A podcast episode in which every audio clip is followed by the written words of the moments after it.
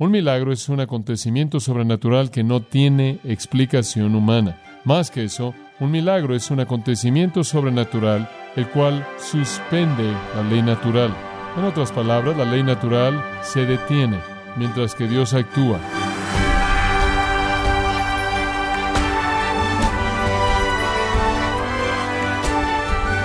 Le damos la bienvenida a esta edición de su programa Gracias a vosotros con el pastor John MacArthur.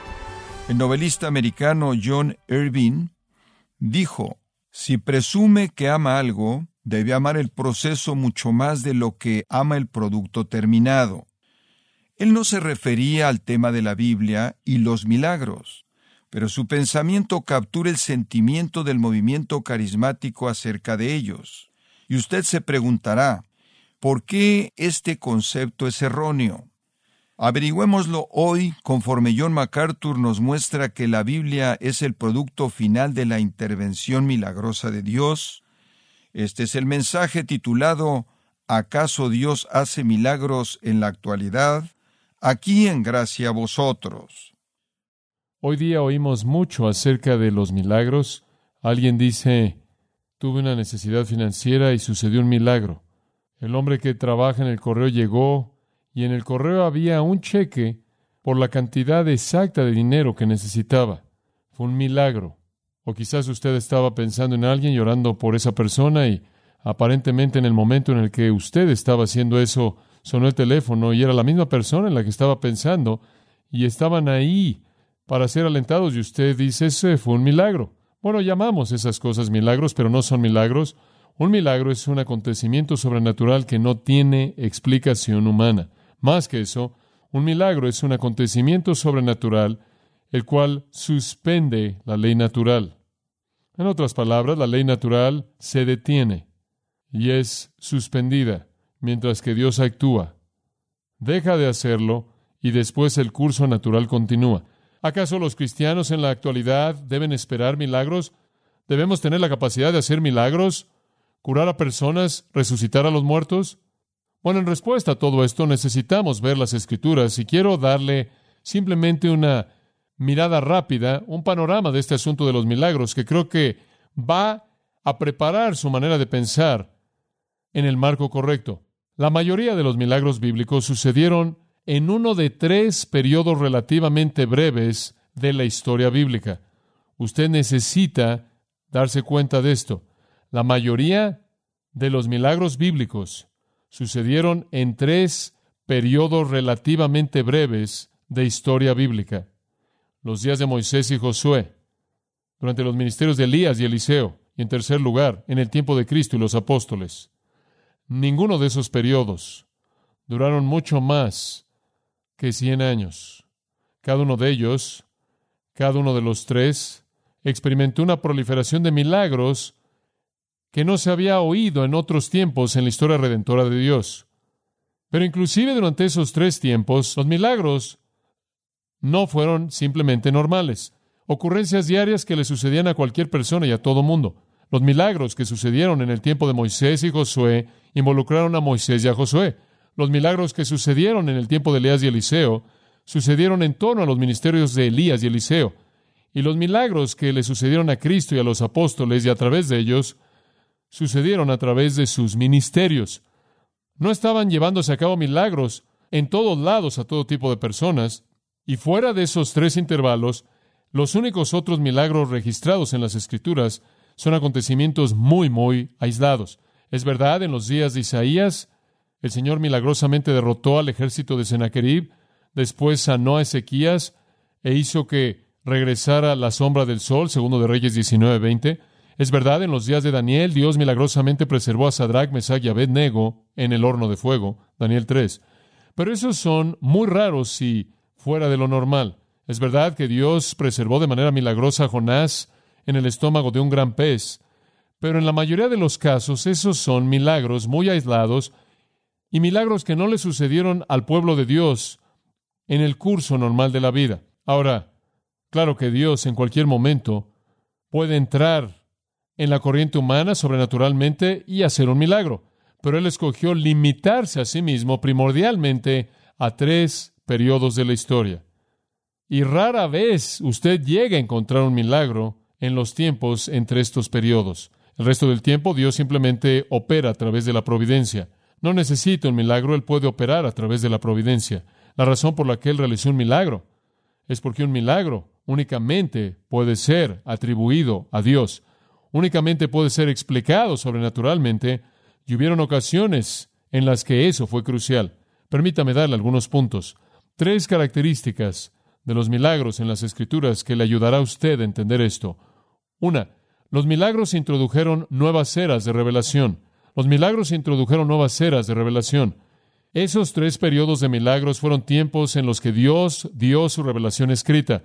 Moisés y Josué, el tiempo en el que dio la ley. Elías y Eliseo introdujeron el cargo profético, la época profética, y todos los libros de profecía, profetas mayores y profetas menores. El Nuevo Testamento, obviamente, Cristo hizo milagros. Los apóstoles hicieron milagros. Eso introdujo la era de la revelación del Nuevo Testamento. Entonces, cuando Dios estaba por entregar su palabra, Él quiso certificar a ciertos profetas y maestros de su palabra, validarlos. A Moisés se le dio el poder de hacer ciertos milagros para que la gente supiera que él hablaba como el vocero de Dios. No había otra manera de explicar lo que Dios hizo a través de él, fuera de que Dios estaba haciéndolo, y por lo tanto, este era el hombre de Dios, y cuando él hablaba, él hablaba para Dios. Y lo mismo fue verdad en el caso de Josué cuando él escribió su libro.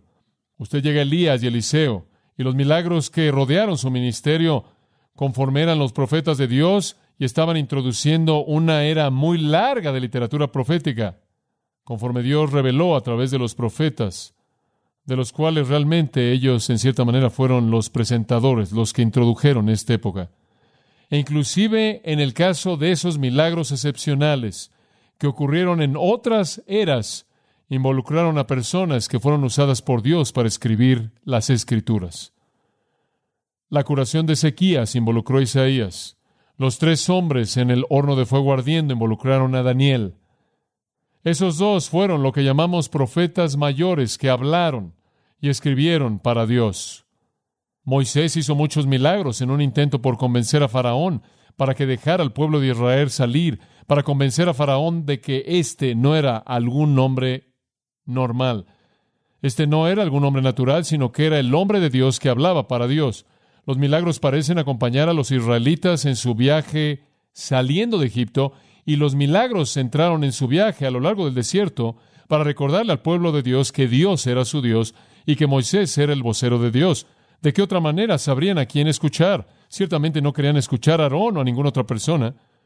Inclusive cuando Dios dio su ley a Moisés en el monte, el encuentro de Moisés con Dios estuvo acompañado por señales tan dramáticas, fuego, humo, una trompeta, una voz de trueno, que inclusive Moisés mismo sabía que era la voz de Dios y Hebreos 12 dice que él tuvo miedo. Y de esta manera comenzó el primer periodo de revelación.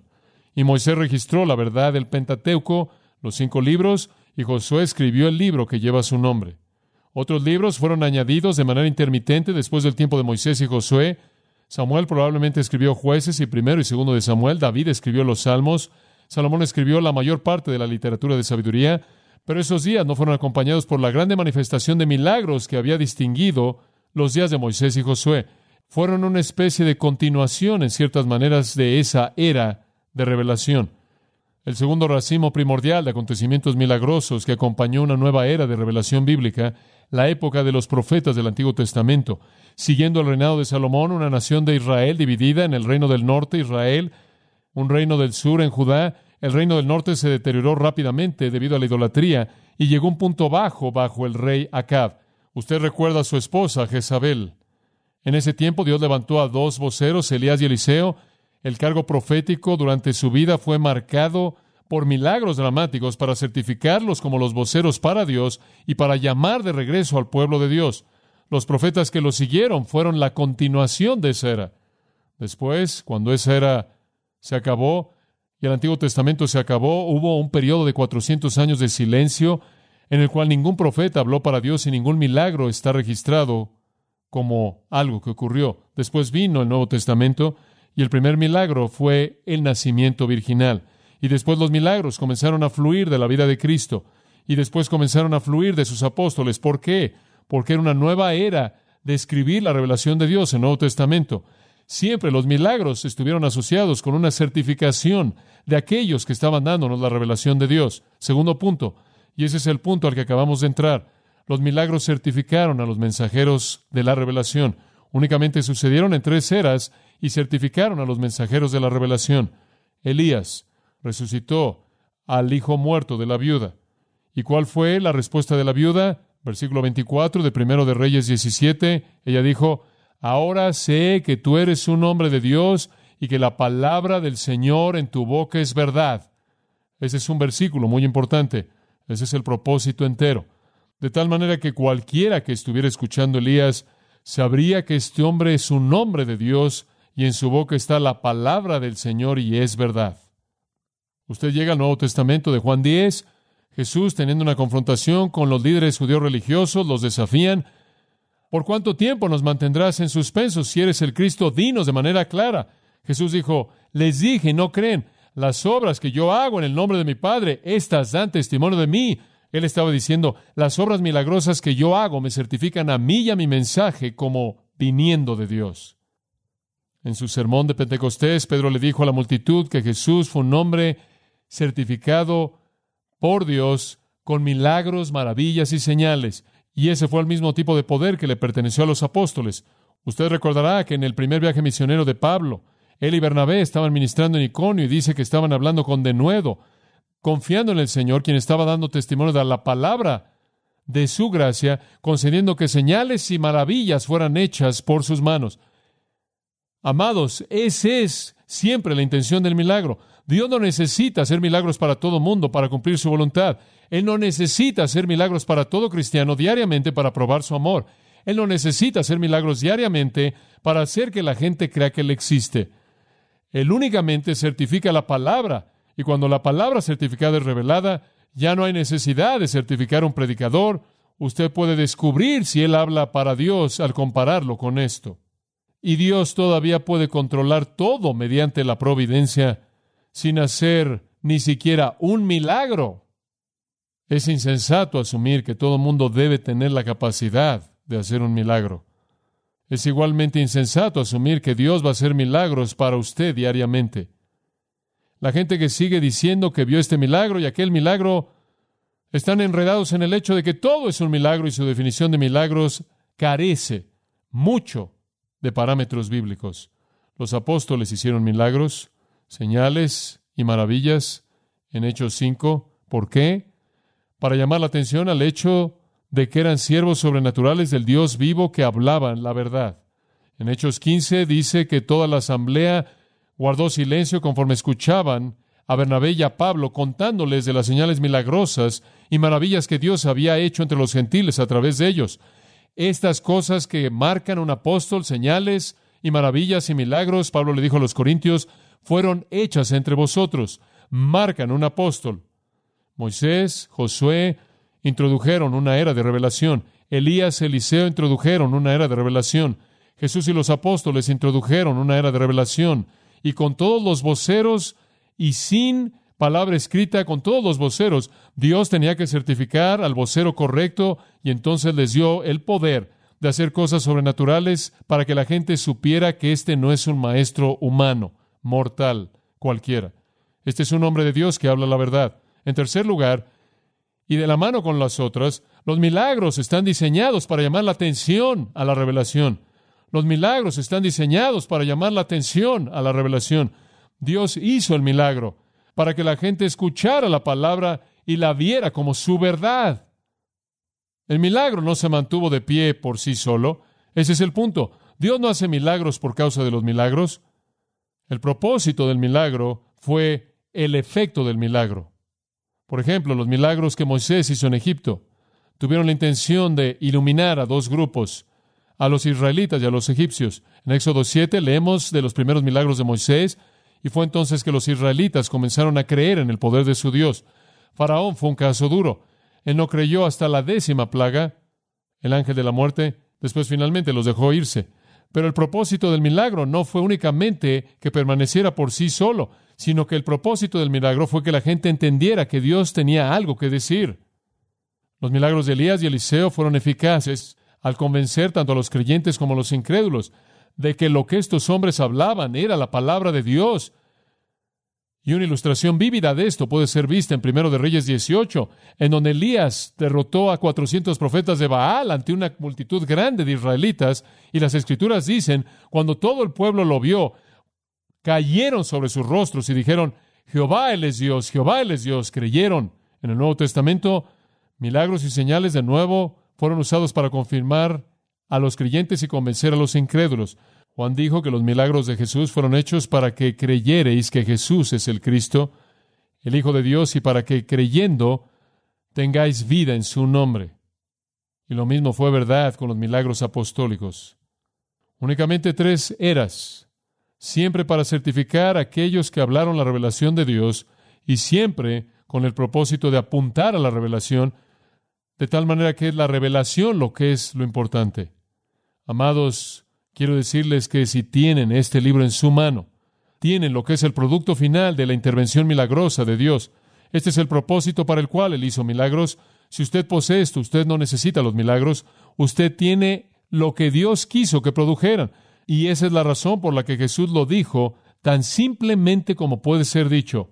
Si no creen en Moisés y los profetas, esto es las escrituras, no creerán aunque alguien fuera resucitado de los muertos. Usted debe recordar que el pueblo de Israel, que vio los milagros de Moisés, esa generación entera murió en el desierto en qué? En incredulidad. Usted debe recordar que la gente que oyó a los profetas hablando para Dios, en la mayoría de los casos se rehusaron a creer. Un reino entero apostató, el reino del norte, y en el sur únicamente hubo un remanente. Todos aquellos que vieron los milagros de Jesús no creyeron únicamente un grupo pequeño. Y cuando llegamos al libro de los Hechos, habían 120 de ellos, lo suficientemente dedicados al creer en Jesús como para esperar la venida del Espíritu Santo. Los milagros nunca han producido fe en términos masivos, no pueden. Tienen la intención de apuntar a la verdad y es la verdad lo que produce la fe. Claro, conforme el Espíritu la energiza, la activa. Ahora la pregunta surge, ¿son necesarios los milagros en la actualidad? Cuando el Antiguo y Nuevo Testamento fueron terminados, la revelación de Dios se acabó. A través de muchas señales y maravillas, Él ha certificado la veracidad de este libro. Cualquier persona que lo lee puede ver que es verdad.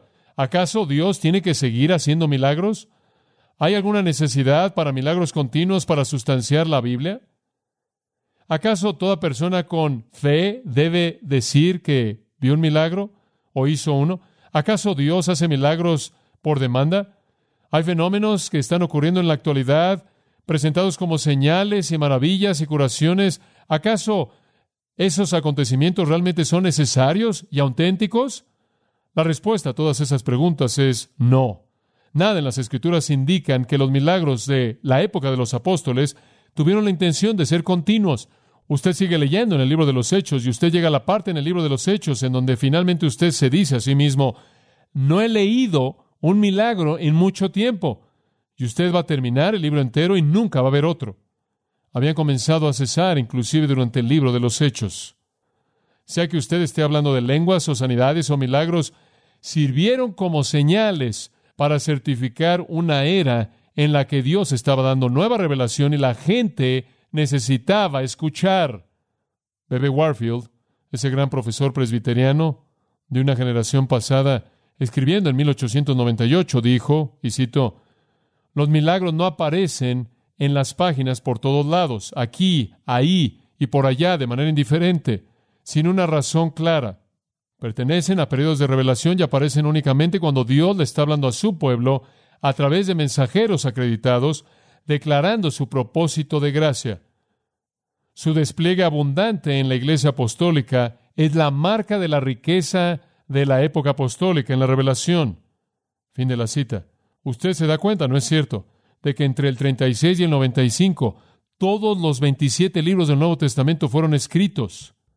Y entonces hubo una proliferación de certificación debido al volumen vasto de literatura que estaba siendo revelado en un periodo de tiempo breve. Warfield continúa. Cuando este periodo de revelación se cerró, el periodo de hacer milagros había pasado también mediante un simple asunto de curso. Dios el Espíritu Santo ha hecho que su obra subsecuente no fuera introducir revelaciones nuevas e innecesarias al mundo, sino difundir esta revelación única, completa, a lo largo del mundo y traer a la humanidad al conocimiento salvador de la misma. Fin de la cita. Abraham Kuyper. Bebe Warfield, de hecho, escribió en 1918. Kuyper escribió esto en 1898. Abraham Kuyper, el teólogo holandés, escribe, no ha sido la manera de Dios comunicar a cada hombre y a todo hombre un depósito separado de conocimiento divino para satisfacer sus necesidades separadas, sino que más bien Él esparcido un conjunto en común para todos e invita a todos a venir y participar de la riqueza de ese gran festín. Él ha dado al mundo una revelación única, orgánica, completa, adaptada para todos, suficiente para todos, provista para todos, y a partir de esta revelación única, completada, terminada, Él requiere que cada uno extraiga todo su sustento espiritual. Gran afirmación, gran afirmación. En Hechos 7, conforme Esteban predicó su sermón famoso, él habló acerca de Moisés, quien realizó señales maravillosas en la tierra de Egipto y en el Mar Rojo y en el desierto, y dijo, recibiendo oráculos vivientes que transmitir a vosotros. Esteban dijo, Ahora, ¿cómo es que Dios traza el paralelo entre las señales de Moisés y los oráculos vivientes? La revelación directa de Dios, la cual Él tiene que transmitir. Hebreos 2, 3 y 4 confirma la certificación del Nuevo Testamento, de los escritores del Nuevo Testamento, el cual tuvo la intención de que la gente los viera como los agentes de la revelación de Dios. ¿Cómo escaparemos si descuidamos una salvación tan grande después de que fue hablada inicialmente por el Señor y fue confirmada a nosotros por aquellos que oyeron Dios dando testimonio con ellos mediante señales y maravillas y diversos milagros y dones del Espíritu Santo. Él estaba certificando a los apóstoles, los escritores de las Escrituras. ¿Acaso Dios promete milagros para todo mundo? No, nunca lo ha hecho. No es su propósito. Por cierto, Jesús no hizo ningún milagro privado, todos fueron públicos y fueron, como dije, para certificar al que hablaba para Dios. Si usted va a decir que Dios está haciendo milagros en la actualidad y ser coherente bíblicamente, usted va a tener que decir que Dios también está dando qué? ¿Está dando qué? Revelación. Y si Dios está dando revelación, estará viniendo a través de la gente que está haciendo qué? Haciendo los milagros. El cargo apostólico no es para la actualidad. La iglesia fue fundada sobre los apóstoles. Efesios 2.20 fueron el cimiento. ¿Usted no establece el cimiento en el piso número 20? Los apóstoles fueron todos testigos oculares de la resurrección, testigos oculares del Cristo resucitado. Fueron escogidos personalmente por Jesucristo, fueron certificados por señales milagrosas, tuvieron autoridad absoluta y se les dio un lugar eterno único de honor. Apocalipsis 21:14 dice eso. El cielo, la ciudad de la Nueva Jerusalén, tiene un muro con las doce piedras del cimiento y en ellas están los doce nombres de los dos apóstoles del Cordero. Únicamente hubieron doce. Usted puede discutir quién fue el doce. Algunos dicen Matías, algunos Pablo, Judas siendo excluido. Usted querría decir que Matías y Pablo fue un apóstol fuera de tiempo, una especie de apéndice, pero el punto es que únicamente hubieron doce lugares de esos con honor. Cada uno de ellos gobernarán sobre una de las doce tribus de Israel en el reino. No hay lugar para más de doce. Son un grupo especial. No tuvieron sucesores. La época de los apóstoles se acabó porque la época de la certificación se acabó, porque la época de la revelación se acabó. Dice usted, oh MacArthur, tienes una perspectiva débil de Dios. No, no la tengo. Tengo una perspectiva fuerte de Dios. Creo que Él es coherente consigo mismo y creo que Él es fiel a su revelación. Él tuvo un propósito especial para las eras de la revelación. Él tiene un propósito diferente ahora, simplemente igual de poderoso, igual de maravilloso. No cree el engaño de que hay algo que va más allá de las escrituras, porque eso es lo que este engaño está diciendo. Que hay alguien que está recibiendo una revelación, que hay alguien con autoridad apostólica que milagros están llevando a cabo supuestamente por todos lados, no es verdad, no es coherente con las escrituras. Padre, te damos gracias porque podemos ver tu palabra en este tiempo tan breve, discernir su verdad otra vez. Ayúdanos a tener ese discernimiento. Y Señor, ayúdanos a creer que tú no tienes que hacer un milagro para mostrarte a ti mismo. La providencia en muchas maneras es un milagro más grande que un milagro. Sería algo más fácil hacer algo sobrenatural que dirigir todos los detalles infinitos de la vida y hacerlos que cumplan tu propósito, pero tú lo haces en todo momento del día, diariamente. Gracias por tu palabra que no necesita actualización, porque los mensajeros certificados nos dieron la fe una vez dada y para siempre, para los santos, en la cual descansamos. Te pedimos, Señor, que nos mantengas fieles a tu verdad. No dejes que nos desviemos por causa de Jesús. Amén.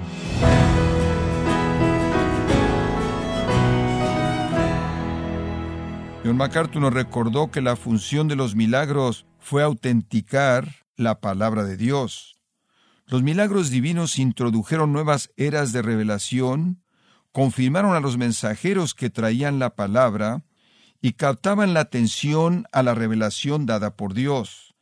Esto es parte de la serie ¿Acaso Dios hace milagros en la actualidad? Aquí en gracia a vosotros. Y quiero recordarle, estimado oyente, que tenemos a su disposición el libro El pastor en la cultura actual por John MacArthur. Incluye también varios autores confiables que comparten puntos ministeriales bíblicamente precisos proporcionándole así parámetros para hacer frente a las agendas de nuestra época posmoderna. Puede adquirirlo en nuestra página en gracia.org o en su librería cristiana más cercana. Si tiene alguna pregunta o desea conocer más de nuestro ministerio, como son todos los libros del pastor John MacArthur en español, o los sermones en CD, que también usted puede adquirir, Escríbanos y por favor mencione la estación de radio por medio de la cual usted nos escucha en gracia a vosotros. Es importante conocer no solo el país y ciudad de donde usted nos escucha, sino también la radio. Para quienes contactan nuestro ministerio por primera vez, pueden solicitar una copia del mensaje de promoción sin costo alguno, un mensaje por oyente únicamente. Si usted vive en los Estados Unidos o Puerto Rico, escríbanos a Gracia Vosotros, P.O. Box 4000, Panorama City, California 91412. O puede escribirnos a través del siguiente correo electrónico radio arroba bueno, en nombre de John MacArthur y el personal de este organismo, queremos darle las gracias por su tiempo y sintonía y queremos pedirle que no deje de orar por este ministerio, como también por la estación de radio por la cual usted nos escucha de lunes a viernes.